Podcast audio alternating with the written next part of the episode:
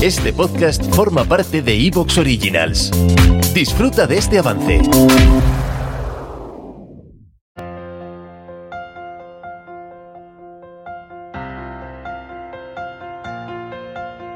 El café que hoy tenemos delante de nosotros a lo mejor se nos corta. Ya sé que a lo mejor no le has echado leche y que solo tienes con café con hielo, pero es que este café viene indomable. Creo que va a ser la definición más importante que vamos a hacer de esta entrevista, indomable. Y lo vas a entender en cuanto te presente al siguiente invitado que tengo hoy aquí en este podcast, que tenía muchísimas ganas y me la tenía prometida desde septiembre. ¿eh? Y fijaros que ya ha pasado un tiempo. Él es productor musical y empresario pero sobre todo creo que es un amante del extremo, de los riesgos, de no ponerse un no por delante, de las zapatillas deportivas. Le encantan, ¿eh? le encantan. Lo he visto yo por los reels y le gustan muchísimo. Yo creo que si te digo ya indomable y muchas locuras, sabes de qué te estoy hablando, así que te presento al gran Soma. Muy buena, Soma. Muy buena, Rosa. Me ha encantado esta presentación. Me encanta, tienes toda la razón. todo lo que has dicho es. Una absoluta. Y alguna cosa más que me irás contando, ¿no? Y las zapatillas, sí, sí, soy, me, pierden, tío. O sea, estoy de viaje estos últimos meses, lo que habrás visto. Y dices, tengo una maleta y de repente tengo las que llevo para usar ya desde España. Me compro tres pares, como no caben. Y me sigo comprando pares y bueno, una odisea para enviarlas, no sé qué. Bueno, contento de estar la Idea, me gustó la idea de verte con las playeras y además porque eran casi como un producto exquisito, ¿eh? de exclusividad. Y entonces, tal y te la ponían, casi me, pareció como que eras David, eh, un restaurante de tres estrellas Michelin, mira el plato preparado y tal. Oye, me quedé todo el vídeo ¿eh? y dije yo, si es que me apetece hasta tener unas playeras igual. Trae que te lo vendo. Al final yo creo que la venta justamente es, la transmisión de pasión y convencimiento en lo que andas. ¿no? Entonces, si yo te comparto mis, mis sneakers guapísimos, el modelo no sé qué, porque soy bastante friki, ¿no? Este modelo tal, porque... Y, y ves mi pasión y mis historias, que eso se contagia, yo creo. Me dices que las playeras las coleccionas. ¿Qué más cosas coleccionas Soma en la vida? Eh, no mucho, no mucho. Eh, o, nada más, te diría yo. Ay, que no me mientas, que aquí lo sabemos. No, no, no, de verdad estoy pensando. coleccionas clientes? Gorras, gorras, gorras. Los clientes no. Eh, no, no, no tengo este rollo de attach, de apego, como a los que, es más, intento tener cierto desapego, ¿no? Y entender que las relaciones con clientes son relaciones fluidas en el sentido de conexión y desconexión y volver a conectar y volver a desconectar con el paso de los años o lo que sea, ¿no? Y creo que eso es lo sano y no obsesionarse con tal. Estoy más obsesionado con las eh, sneakers y con las gorras, pero poco más, ¿eh? No, intento no tener demasiadas cosas materiales. Hace en 2018, 19, ya no recuerdo, eh, porque estos años han sido una nebulosa mental. Eh, dejé mi casa. Los últimos años estuve viviendo, antes de los confinamientos, estuve como dos años viviendo solo con una maleta yo dije, este nomadismo digital, antes que se pusiera de moda, y nomadismo digital no es mochileo, que también lo hago cuando me apetece, es simplemente estar, me te dé la gana cuando te dé la gana. Entonces vendí absolutamente todo lo que tenía, regalé todo, una casa enorme, vaciarla.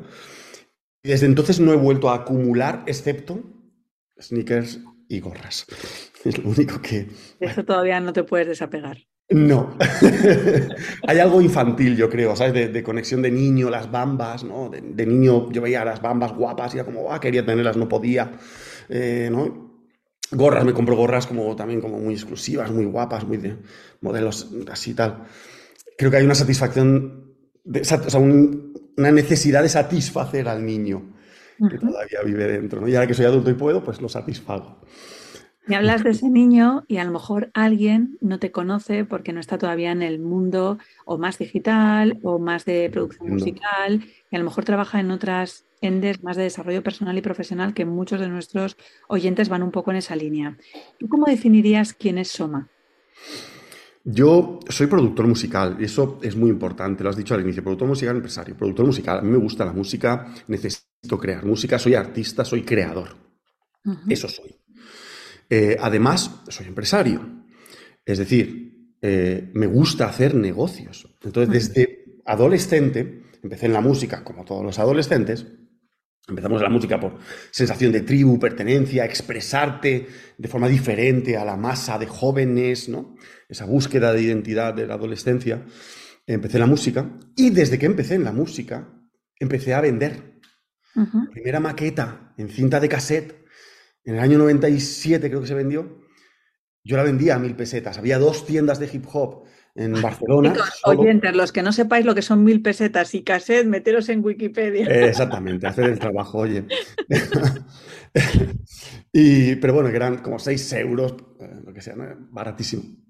Pero ya yo ya entendía que eso tenía que generar algún retorno, más allá del retorno de la satisfacción personal y todo lo que he dicho antes. ¿no? Eh, entonces, bueno, eso soy.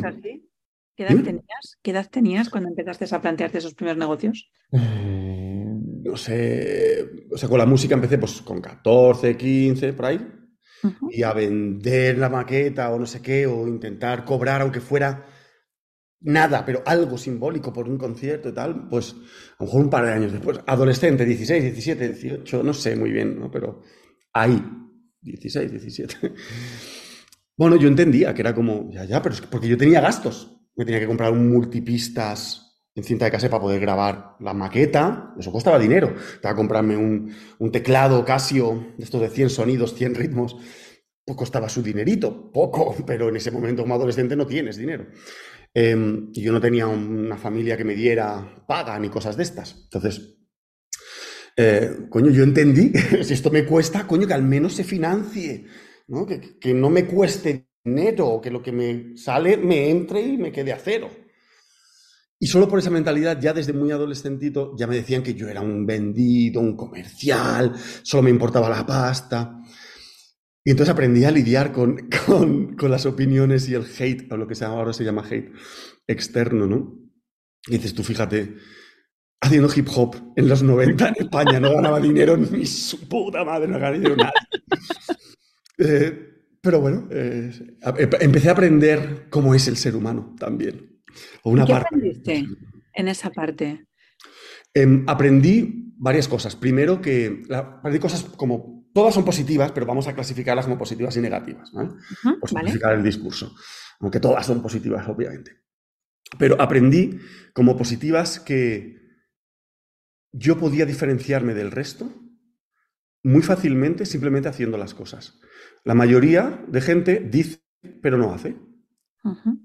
Y luego he aprendido con los años y más adulto que eso es porque el cerebro tú lo engañas y el cerebro siente que solo diciéndolo estás consiguiéndolo y entonces ya no tienes la necesidad química cerebral. Bueno, rollos. Eh, pero lo aprendí muy joven, en esa época de adolescente, porque enseguida yo hacía cosas, no grandes cosas, pero las hacía, realmente las hacía, tenía un gran drive, una gran motivación, ¿no? quería ser diferente, quería ser guay, y eso me motivaba y lo hacía. Y el resto no lo hacía. Entonces, mi grupo, que éramos un grupo, nos llamábamos Muerte Acústica. Imagínate, Muerte Acústica en los 90 haciendo hip hop en español. ¿Qué, intención de ganar dinero había ahí? Creo que mucho no te forraste porque no recuerdo el grupo, ¿eh? Efectivamente, no, no, no. Tuvimos un momento en principales. No, claro.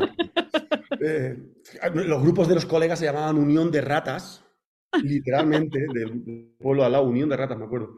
Eh, bueno, eh, pero aprendí esto, por ejemplo. También aprendí en la parte más negativa, que insisto, para mí ha sido pura nutrición, pero aprendí que los seres humanos envidiamos en cero coma. En cuanto el otro hace y consigue un peldañito más que tú, nace la envidia, el resentimiento, la crítica. Y eso estuvo muy bien aprenderlo tan joven porque he visto el avance de esto, el, cambio de formato y la magnitud de esto, porque ahí no había internet.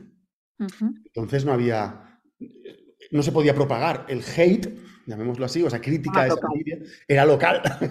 y solo te enterabas porque alguien te decía algo que fulano ha dicho de ti que eres un mierda. Ah, vale. Y luego vas a por el fulano, ¿qué pasa, hijo de puta? Vale. Y era todo muy analógico, y vas en persona a la calle que es como molaban, todo, porque ahí se, solucionaban disputas, ¿eh? te lo digo. En la calle se solucionaban disputas. Ahora no, porque no hay. Ahora es un intercambio de miles de mensajes total para que. Ahora es, nada, es vapor de agua. Lo que hay ahora es vapor de agua. O sea, detrás de agua. un come mierda, vapor de agua. ven y dímelo a la puta cara, a ver qué pasa ahí, ¿no? seguramente solucionaremos la disputa de una forma o de otra, pero esto va a solucionar. Em, entonces, bueno, pues mira, también aprendí eso. Eh, y he visto cómo ha ido evolucionando. Empezaron los chats en Internet, el IRC, la gente old school se acordará de eso. Luego llegaron los messengers, llegaron los foros, y poco a poco iba ganando magnitud, ¿no? Esa crítica, esa envidia. Y cuanto más grande me hacía, mi grupo, eh, tú piensas, en el 97 sacamos la primera maqueta en cinta de cassette puro underground, en el 2000, tres años después, estamos lanzando el primer disco oficial, con discográfica, promoción, lo, lo petamos. O sea, realmente nos posicionamos muy fuerte en el hip hop en español en tres años desde la primera maqueta. Obviamente estuvimos años antes sin hacer maquetas, solo jugando como adolescentes. Entonces crecimos fuerte y rápido y eso trajo un nivel de crítica, envidia, etcétera. Lógico, lo entiendo, es como es el ser humano. Entonces, bueno, por no enrollarme más, estas cosas aprendí. Seguro muchas más, pero por no Dos cosas que me salen que me parecen muy interesantes de eso que acabas de contar. Eh, uno, no tirasteis la toalla desde vuestra primera maqueta hasta tres años después de salir en discografía, cuando ahora tengo la sensación de que mucha gente en el momento en que subí un post o un reel y tiene solo tres visitas, de repente tiran la toalla, ¿no? O empiezan un podcast y dicen, buf, es que solo me han escuchado mis amigas, las amigas de mis abuelas y tres, y entonces me voy. Pero tres años aguantando a que pudiera salir esa discográfica me parece muy importante. Y, ahí es la segunda para que lo hagas. Un segundo, Soma, porque, claro, para que tú fuiste tú quien aguantases esos tres años sin tirar la toalla, o era todo tu grupo y te rodeaste de gente como tú. No, tres años no es nada. Aguantar tres años, es alucinante. Tío, puta generación de cristal en la que estamos, puta sociedad de cristal, no generación.